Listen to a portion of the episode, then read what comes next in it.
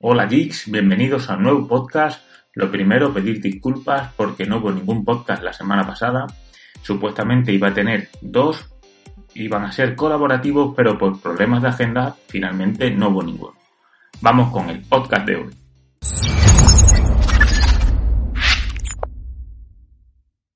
La semana pasada comenzamos con una colaboración de Tecnocode Plus, otro sitio web de tecnología y el mundo Apple, y nos mandaron un tutorial sobre un truco para la app Mail de iOS, la app nativa de correo electrónico. Nos enseñaban a crear carpetas y subcarpetas para tener nuestro correo electrónico mejor organizado. Ese mismo día, un poquito más tarde, hablé de la aplicación AutoSleep, una aplicación perfecta para monitorizar nuestro sueño con el Apple Watch. El Apple Watch ahora mismo tiene todos los sensores para poder monitorizar nuestro sueño, pero no hay ninguna aplicación nativa de Apple que pueda hacerlo. Os recomiendo que veáis el artículo, está escrito en la web y además la sorteé. Hoy voy a hacer el sorteo y la regalaré a cualquier suscriptor que haya hecho un retweet a ese tweet.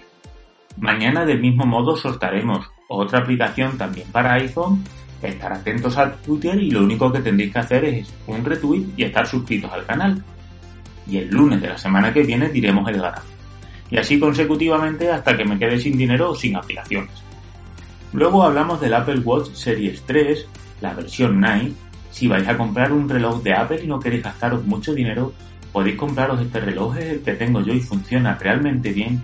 Y además, como ahora mismo actualmente en el mercado se encuentra el Apple Watch Series 5, el Series 4 Apple lo quitó del mercado para no hacerse la competencia a sí mismos, podemos encontrar un Apple Watch Series 3, incluso en su versión Night, por 229 euros.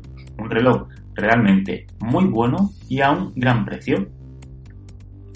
También hablamos de una supuesta mejora en la experiencia de los widgets en iPad 2. No se espera que sea para esta versión de sistema operativo, sino para la siguiente.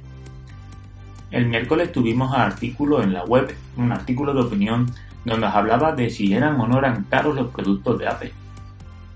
Un producto es caro si no vale lo que cuesta. Pero si cuesta lo que vale, pues ya no podemos hablar de que sea caro, podemos hablar de que tenga un precio alto. Pero si te da solución o cubre tus expectativas, podemos decir que tiene un alto coste, pero que no es caro. Luego tuvimos dos noticias relacionadas con el iPhone. Supuestamente el iPhone 12 presentará un mejor enfoque automático para la realización de fotografías y además Apple lanzó un programa de búsqueda de vulnerabilidades para el propio iPhone. Posteriormente publiqué un vídeo sobre un análisis del Gimbal Zion Smooth 4. Es un gran estabilizador, para mí el mejor que podemos encontrar en el mercado. Relación calidad-precio cuesta ahora mismo en Amazon 99 euros y tiene muchas funcionalidades. Por ejemplo, también es un trípode, pero además si usas la aplicación nativa que te viene en este gimbal puedes hacer muy buenas tomas grabándote a ti mismo. Si no tienes una persona que te grabe, este gimbal tiene una función de seguimiento que te permite realizar unos planos muy top. El único problema que cuando subí el vídeo tuve unos problemas con el audio y al final tuve que quitarlo de YouTube. Espero que esta misma semana pueda hacer un vídeo nuevo y subirlo de nuevo al canal. Tuvimos un nuevo concepto del iPad mini en el que mantendría el mismo tamaño pero con unos píxeles, unos marcos mucho más reducidos y aumentaría su tamaño de pantalla. Esto es un render, es una filtración, pero de momento no es un producto real, no es un producto acabado.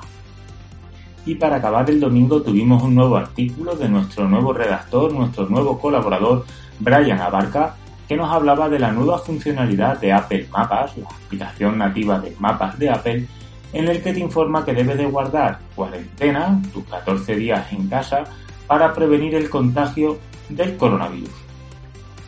Hoy mismo he sacado un vídeo analizando el ecosistema Apple, que es cómo podemos formarlo y cómo montar un ecosistema Apple por menos de 1000 euros. Gracias a la salida del iPhone SE 2020, podemos formar un ecosistema Apple con diferentes dispositivos con un reducido precio o por lo menos un precio más reducido de lo que suele ser habitual. Si queréis verlo, pues lo tenéis como siempre en el canal de YouTube. Y para acabar el podcast os voy a hablar de los nuevos rumores que apuntan al lanzamiento de un nuevo iMac esta misma semana, que seguramente sea el último iMac con procesador de Intel. Según estos rumores, hoy mismo se presentaría un nuevo iMac, mañana los iPod Studio y el miércoles un HomePod mini. Hay que estar atento esta semana porque podemos tener muchos nuevos productos y puede ser una gran semana para los fanboys o para los que les gusta el mundo Apple. Como siempre, si te ha gustado el podcast, pues suscríbete, dale a like, comenta en la comunidad y nos vemos en un próximo podcast.